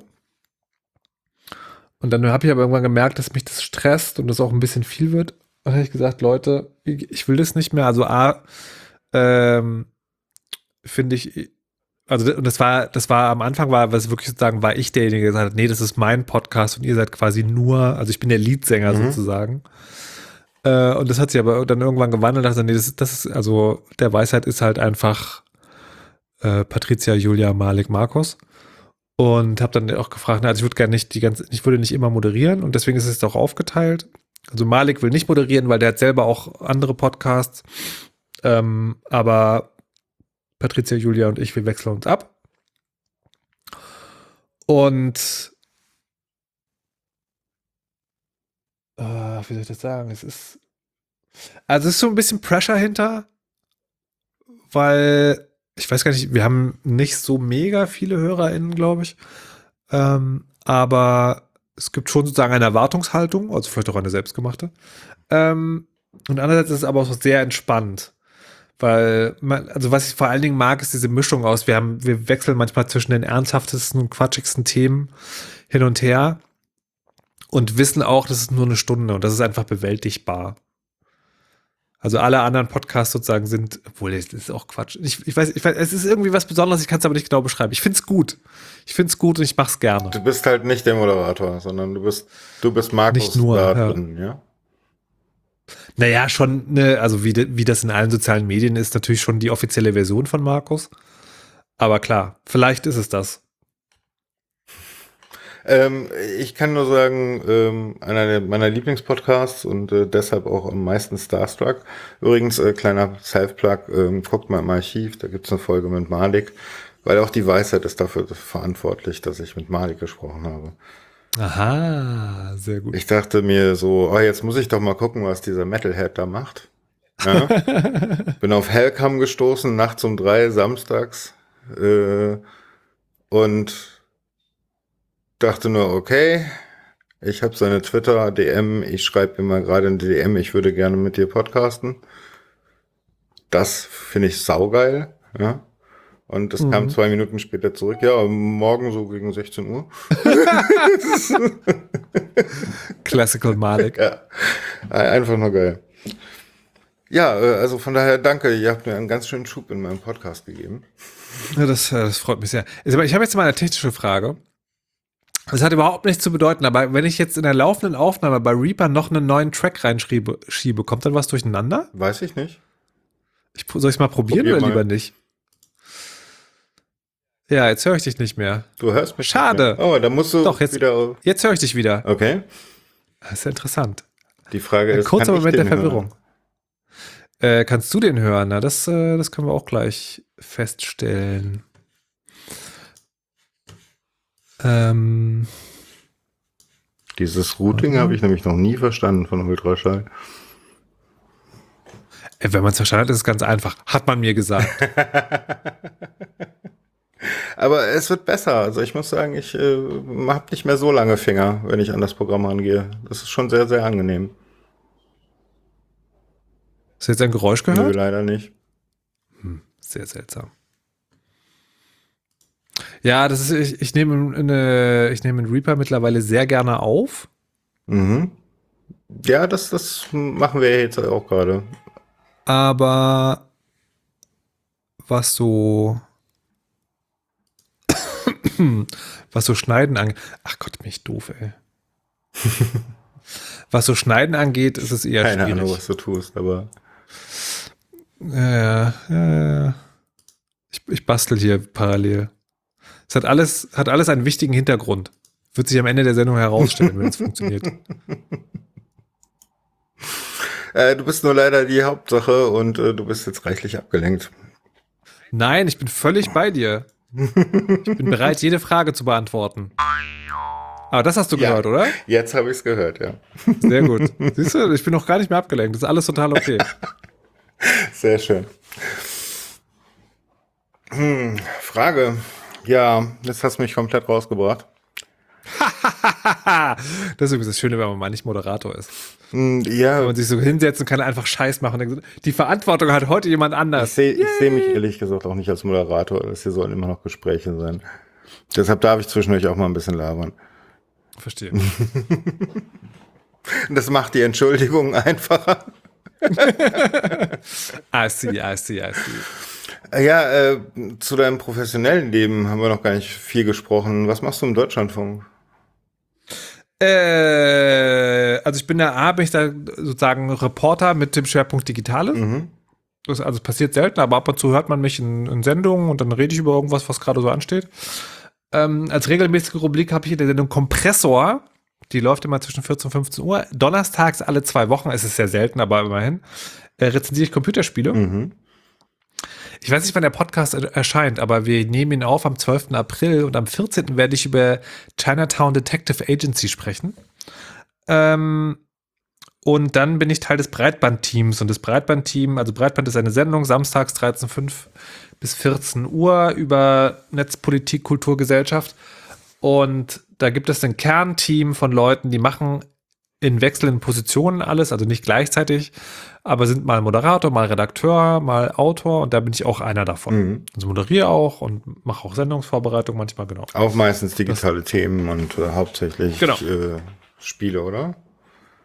Ne, Spiele, Spiele da seltener. Das ist wirklich so Netzpolitik, Kultur, Gesellschaft im Sinne von also, das, das Feuilleton, des Digitalen oder wie man das nennen will. Ich weiß es nicht genau. Und ich habe gehört, du hast so einen Bezahlpodcast, könnte man das so nennen? Nein, nicht mehr. Ah. Meinst du nur 30 Minuten? Ja. Ja, nur 30 Minuten. Ähm, nur 30 Minuten war also äh, Patricia Camerata, Mhm. mit der ich zusammen Kinder großziehe. Ähm, und ein Leben teile, hat ein Buch geschrieben. Mhm. über Medienerziehung. Und zu diesem Buch gibt es einen Podcast, der sozusagen das Buch nochmal erweitert um meine Perspektive und Dinge, die dann sozusagen zwischendurch noch aufgetreten ist, sind. Und das haben wir, ähm, das haben wir tatsächlich als äh, St- Steady Project gemacht. Also haben gesagt, hier bitte dafür spenden, weil das ist viel Arbeit und so weiter und so fort. Und hatten gehofft, dass dann genug zusammenkommt, um das sagen in der Staffel 2 zu verregularisieren. Regulärisieren, keine Ahnung, zu verstetigen. Ähm, das hat aber nicht geklappt. Mhm. Also es war ein guter Anfang ähm, und das hat auch, also das Feedback war auch phänomenal. Also die Leute mochten den Podcast wirklich sehr, sehr gerne. Äh, aber es ist halt nicht genug zusammengekommen, dass wir gesagt haben, okay, dann nehmen wir, da produzieren wir jetzt jeden Monat eine Sendung, die ja irgendwie vier Manntage Arbeit dann Mhm. mindestens sind. Ähm, genau, deswegen gibt es den nicht mehr. Es gibt immer noch die Idee, da noch mal was zu machen, noch mal was nachzuschieben. Und äh, man könnte auch sagen, wir seien noch eine Folge schuldig. Aber genau. Schade, ähm, da habe ich nicht so ein Ohr Find ich drauf auch. gehabt. Finde ich auch. Also das, das ist tatsächlich was sozusagen, was ich gerne weitergemacht hätte, wo mir aber auch klar war, das kann ich nicht machen, wenn das nicht bezahlt wird. Mhm. Und es gibt halt, es gab halt keine Institution, die gesagt hat, geiles Ding, das machen wir. Ähm, und wir haben halt äh, zwölf Folgen, glaube ich, oder zehn, nee, zehn Folgen, glaube ich, gehabt und haben die dann, haben das so vorproduziert, dass wir, glaube ich, 14-tägig oder wöchentlich veröffentlicht haben und haben, ich finde, auch eine beachtliche Reichweite für aus dem Stand irgendwie geschafft, aber es war halt einfach nicht genug. Mhm, verstehe. Nicht, war nicht, nicht so, nicht so schlimm, dass man jetzt irgendwie traurig sind, äh, aber war halt nicht genug. War halt eine okay Erfahrung. Ich komme jetzt zu dir, nehme dir alle Computer weg. Was macht Markus Richter? Wie meinst du Du jetzt? hast als für deine, für deine, also beruflich dürftest du noch Computer benutzen, aber in deiner Freizeit keinen einzigen. In meiner Freizeit keinen einzigen. Ja. Okay. Gar nichts. Was, was tust du? Also, also A, wäre ich erstmal froh, weil es mittler, weil es dann sozusagen eine sehr starke Trennung zwischen Freizeit und Arbeit geben. Mhm. Etwas, wo ich legendär schlecht drin bin. Also gerade bei Computerspielrezensionen Ja, ist. Alter, so, ein bisschen, so ein bisschen zocken ist doch Freizeit. Nee, ist es nicht, aber macht man halt doch mal. Mhm. Ähm, ich würde, glaube ich, sehr viel mehr Motorrad fahren. Okay. Ähm, lesen. Mhm. Sehr viel mehr wieder lesen, glaube ich, das kann man wirklich sagen. Und wer weiß, ähm, also ist schwierig, weil ich, weil ich glaube, wenn, könnte ich das eigentlich nur durch YouTube-Videos, aber vielleicht würde ich Ukulele spielen lernen. oder, oder irgendein Instrument, was was anderes ist als Blockflöte. Ach, ich finde das schon immer ganz witzig, wenn du anfängst, die Ukulele zu spielen. Naja, spielen ist aber auch ein hochgegriffenes Wort. ne? Naja, gut. Manche Leute singen mit, mit Autotune in ein, ein Mikrofon und nennen es Singen. also von daher. Immer noch ein ästhetischeres Erlebnis, als wenn ich Ukulele spiele, in Anführungszeichen. Nein, nein, nein, nein. Na gut, das, das, das möge dem Ohr des Betrachters dann äh, äh, überlassen sein, wie er es findet oder sie. Ja, ähm, ich weiß jetzt gar keine Frage mehr. Was? Ja, ich bin voll komplett ausgequatscht gerade. Das kann ja nicht sein. Wie hast du denn das geschafft? Wie, wie konnte das geschehen? Mhm. Unfassbar. Vor allen Dingen, weil du mir meinen schönen Gag jetzt kaputt gemacht hast, den ich jetzt extra von langer Hand vorbereitet habe. Meine Güte, ey. Aber gut, so ist das halt. Äh, kann mir egal sein. Ich bin ja gar Nein, nicht ähm, Moderator. ähm, das, das ist, äh, stimmt ja eigentlich auch gar nicht. Ne? Man kann sich immer noch eine Frage einfallen lassen. Wo sind wir eigentlich abgebogen? In deinem, deine, also du Der- bist in Berlin angekommen, okay, du hast studiert, da waren wir nicht so ganz drauf eingegangen, ne? Da ist ja auch ehrlich gesagt nicht viel passiert. also ich habe ja Informatik studiert und bin der lebende Beweis dafür, dass man Informatik studieren kann, ohne programmieren zu, zu können. Also So, wow, Ich hab- Riesenthema ich hab schon vergessen, meine Güte.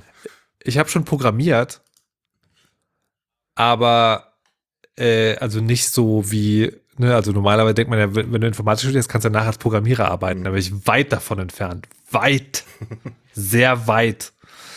Ähm, und das lag daran, dass es einem niemand beigebracht hat. Ja, das ist das, was ich eben. Und da gab es halt Leute, die konnten das Mhm. und die konnten das danach besser Mhm. und hatten auch einen theoretischen Unterbau. Und dann gab es Leute, die hatten einen theoretischen Unterbau, aber das war es dann auch und dazu gehöre ich auch. Ähm, ja. Ich habe auch nie wirklich einen Monat auch nur als Informatiker gearbeitet. Ich glaube, ich glaube, Informatik studiert zu haben, hilft mir total bei meiner journalistischen Arbeit im Digitalen, weil ich eben sehr gewahr bin der Tatsache, dass alles, was wir an Technik unter uns haben, im Grunde genommen, auch wenn sich das oft gar nicht so anfühlt, deterministische Maschinen sind. Mhm. Und vor allen Dingen, alles, was da schief geht, sind Menschen schuld. Mhm. Punkt. Mhm. Ähm, und äh, sozusagen keine Angst vor der Blackbox Digitaltechnik zu haben und das auch vermitteln zu können, das ist, glaube ich, das, was ich da mitgenommen habe. Wie bist du in den Chaos Computer Club reingeschnuppert? Na, wegen Chaosradio. Nur wegen Chaos Radio. Darüber, Ja. da, da hast du zum ersten, Ja, ersten Mal damit Kontakt gehabt? Nee, die, die gab es schon immer und auch im Studium gab es irgendwie die krassen Typen aus dem CCC. Mhm. Das Ähm, brachte Berlin mit sich, ja. Das brachte Berlin mit sich und ähm, ich war tatsächlich auch, warte mal, ich war Teil der Hörspielwerkstatt der Humboldt-Universität zu Berlin. Doch, nee, stimmt, darüber auch, klar. Ähm, und da war ja auch Konstanze Kurz mit, Mhm. die da vielerlei Skripte äh, verfasst hat. Eins haben wir tatsächlich zusammen auch verfasst. Und da bin ich, glaube ich, auf meinem Jetzt muss ich mal überlegen. Schön. war ich auf meinem ersten Kongress.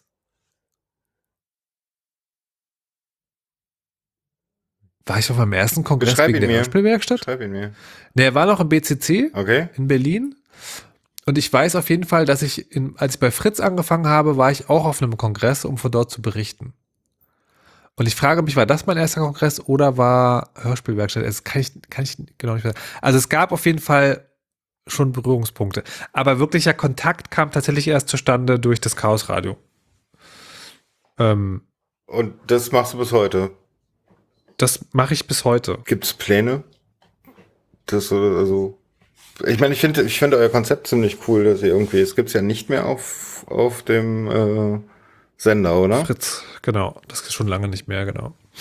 Ähm, ja, nee, es gibt, also für mich gibt es den Plan, dass es irgendwann mal jemand anders machen muss. Weil ähm, ich glaube, es ist eine gute Idee, das irgendwann abzugeben.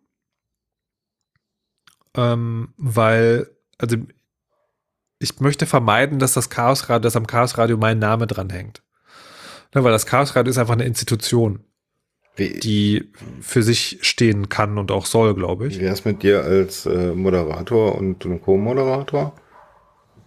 Und dann gehst du trotzdem immer mehr so in die Mentoring. Ist, also auch, ist auf jeden Fall auch eine, Mhm. eine Version. Ähm, aber wir haben schon, ich habe schon mal verschiedentlich sozusagen Leute dem Schirm gehabt, ich kenne das Problem. die, äh, die ich toll fand und die quasi so, so, um es anders zu sagen, äh, ich glaube, was mir besser gefallen würde, ist, wenn jemand, wenn ihr jemanden vorschlagt. Mhm. Das finde ich immer gut. Also Vorschläge dann, äh, Ja, gerne an mich schicken. ja, oder in die Kommentare, dann schicke ich es weiter. Ja. Genau. Das auf jeden Fall. Äh, was ist das, was hat das Chaos Radio mit dir gemacht?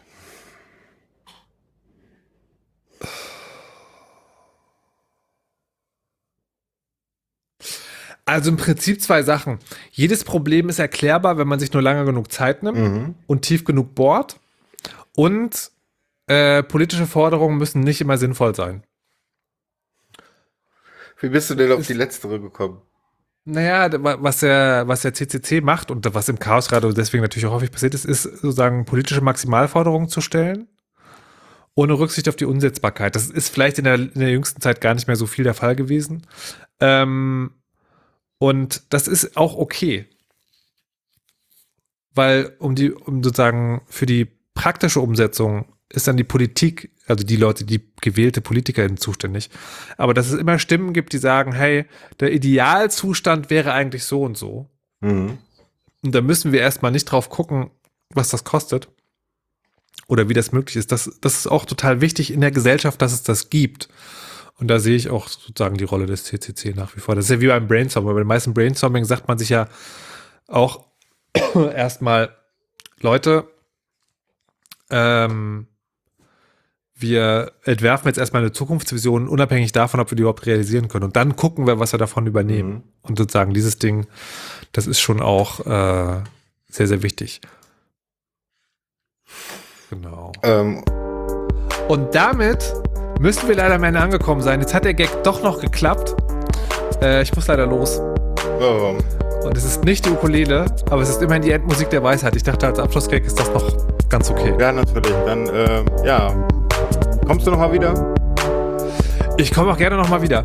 Dann bis dann. Bis dann. Tschüss.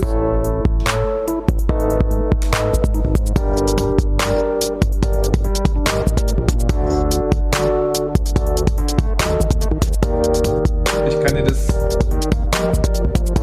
Ich kann dir das. Äh